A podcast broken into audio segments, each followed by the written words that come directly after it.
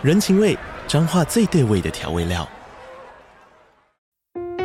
人，你在这端，我在那端，各自忙碌又相互牵挂。情，街角的吵杂声传递温暖与思念。味，是从每一个转角飘出的乡愁。这里是彰化县政府 p o c k t 节目《彰化早咖》，我是主持人内克。从彰化大小事各具特色到旅游攻略，透过轻松有趣的访谈，带着大家走进最在地的早咖。准备好了吗？彰化的故事，我们说给你听。以上为彰化县政府广告。大家好，欢迎来到 Yuki 的科学研讨会。剧情以原作漫画为主。今天要带来第四十三集《江户川柯南诱拐事件》，对应漫画是单行本第五卷第四十九到五十话，以及第六卷第五十一话。一天，小五郎及小兰质问柯南，为何他的父母到现在都还没有出现呢？连封信也没有，根本毫无音讯。柯南心想：糟糕，谎言快被拆穿了。此时，突然有人按了侦探事务所的门铃。小兰前去应门后。兴奋地对柯南说：“来了，柯南的妈妈来了。”这位柯南的母亲向柯南道歉，留他一个人孤零零的。他抱紧柯南，并请他不用担心，自己是来接他回家的。柯南感到相当惊讶，激动地说：“你是谁啊？”母亲说：“哎呀，都怪我丢下他这么久。”母亲递了张名片给小兰及小五郎，自我介绍说自己名叫江户川文代。是柯南货真价实的妈妈。妈妈让柯南坐上她的车，并向小兰及小五郎鞠躬道谢，承诺会在登门答谢的。小兰微笑着向柯南道别，并请他记得写信回来给两人。小五郎说：“小鬼，和你离别还真有点感伤呢。”柯南用手敲击着车窗，表情看上去非常不安，不想就此离开。之后，柯南在车上不悦地询问：“这位大婶。”你到底是谁啊？文代回复：“哈哈，我刚才不是说了吗？我是你妈妈！”柯南反驳道：“才不是呢，因为我妈妈是工藤有希子。”文代说：“没错，你母亲曾是日本火红的女演员，年仅十九岁就获奖无数，是个让全世界多数男性迷得神魂颠倒的绝世美女。但是她后来与年轻小说家工藤优作陷入热恋。”二十岁结婚后就完全退出演艺圈，之后两人有了一个儿子，现今将儿子留在国内，与他那世界级的推理小说家丈夫一起到国外了。我说的没错吧？而你就是他的儿子工藤新一。听到此话的柯南感到惊恐万分，心想：难道这个人就是导致我身体变小的黑衣人的同伙吗？文代掏出手枪对准柯南的头部，并说：“你可别乱动。”只要乖乖的，我就带你去个好地方。柯南突然急踩刹车，造成交通大乱，借此机会下车逃离。柯南心想：为什么那些家伙会知道我的真实身份呢？难道是先前在卡拉 OK 事件中，我用了工藤新一这个名字的关系吗？文代向他的同伙告知，自己不小心让那个小鬼跑了，不过可以肯定他就是工藤新一。同伙说：是吗？他的身体果然变小了，别担心，他下一个会去的地方一定是那里。柯南来到阿笠博士家，但不知道他又到哪去散步了。不久后，柯南看到博士正朝自己的方向走来。当他谢天谢地地喊着博士的同时，文代突然从后方出现，并将其迷晕。一段时间后，柯南从昏迷中醒来，他发现自己身处在一个类似厨房的地方，双手被绳子捆绑在背后。这里是某栋旧房子的二楼。接着，他注意到文代与一名男子正在外头谈话。文代要男子不要逼迫他，上级命令自己不能杀了那小鬼。小鬼是吃下那种药后产生副作用的特例，得将他带回组织调查。柯南从门上的缝隙中看见该男子竟然戴着一副含有诡异笑容的面具。文代说：“工藤新一失去下落的那天，这小鬼就在同一天出现在侦探事务所。”且之后发生的每一起事件都顺利解决了，一定是组织新开发的那种药导致他的身体变小了。男子说：“不然我们也来试试看吧，我手上也有一模一样的毒药，就让明天跟我们交易的那个人吃下吧。组织要我们在交易结束后马上解决他，反正他早晚都得死，不如就拿他做实验。如果他没有死，再当场宰了他，再回来连同这个小鬼也一起解决掉。文代说：“我刚才不是说要留他活口吗？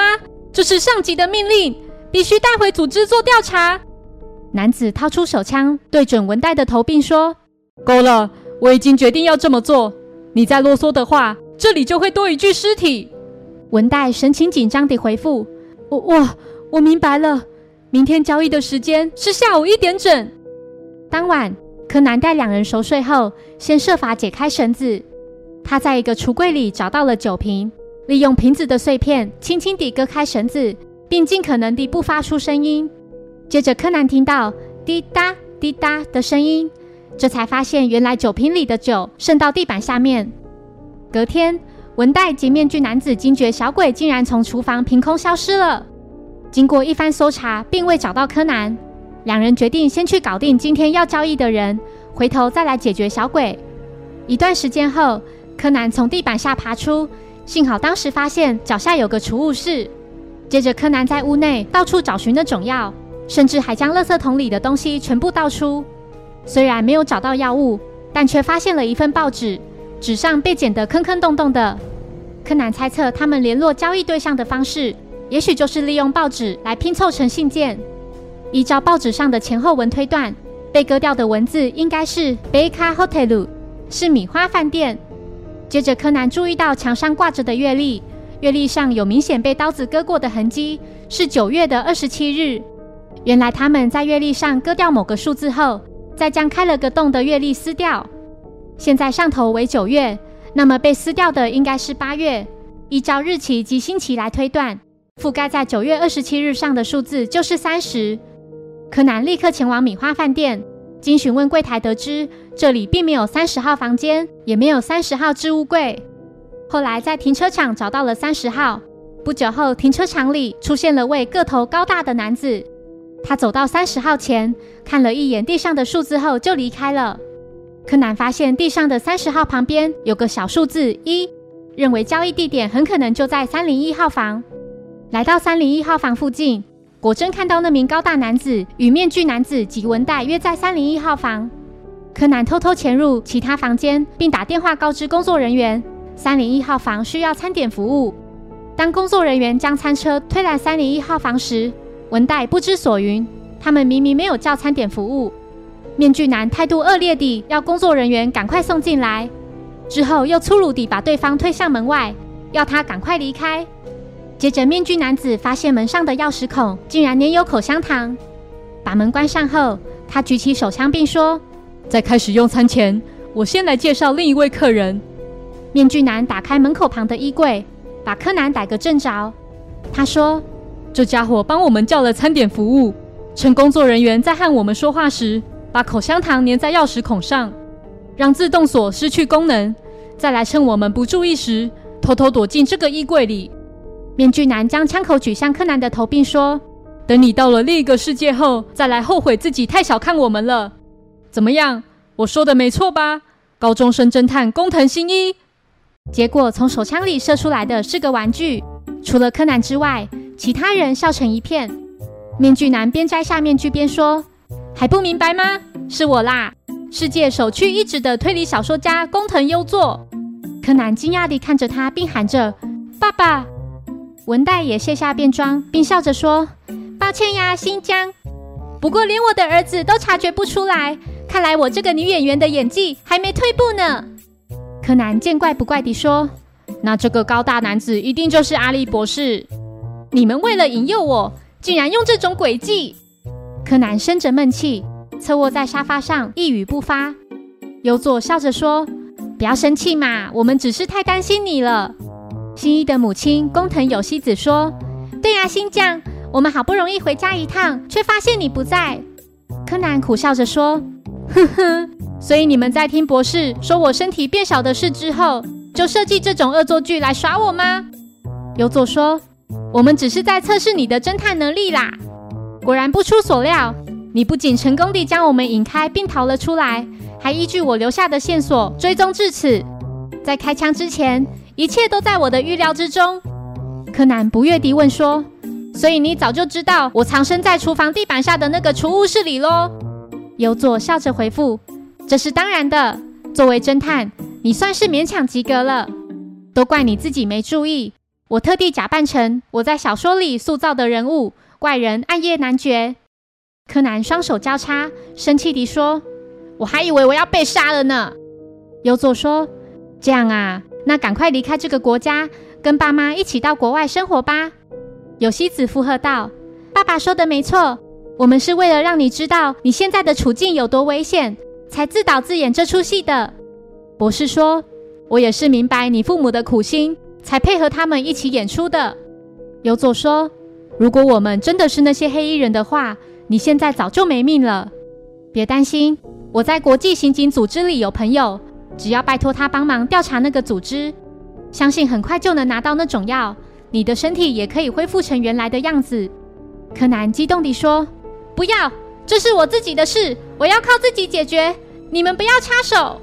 而且我还有不能离开日本的理由。”柯南脑中浮现小兰的身影，优作似乎明白儿子的心思，他说：“依我看，你不愿离开，肯定有别的原因。”听到此话的柯南害羞地脸红。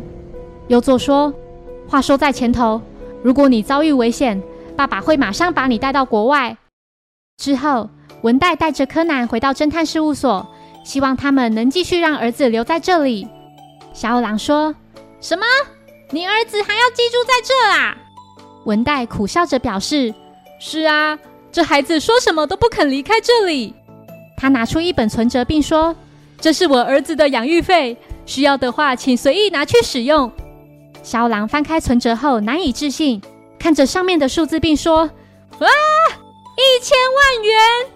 哎呀，你儿子这么可爱，我们很高兴留下他。”接着，文代对小兰说：“这孩子就麻烦你们了。这孩子好像很喜欢你哦。”听到此话的柯南害羞地看着小兰，小兰也很高兴，原来柯南这么喜欢他。优作与有希子两人来到成田机场，准备搭乘飞机。在机上，有佐笑着说：“真是太有趣了啊！这次能丢开稿子，偷溜回日本，实在太值得了。对了，我们先来环游世界吧。”有希子欢欣喜悦地回应说：“好啊，好啊！”这时，一群人争先恐后地来到优作面前，并说：“令公子告诉我们，你人在这里，请尽快交稿吧，还剩下三百零八页。”有希子无奈地说：“被设计了啊！”由左硬着头皮开始写稿，嘴里念着“阿诺亚喽”。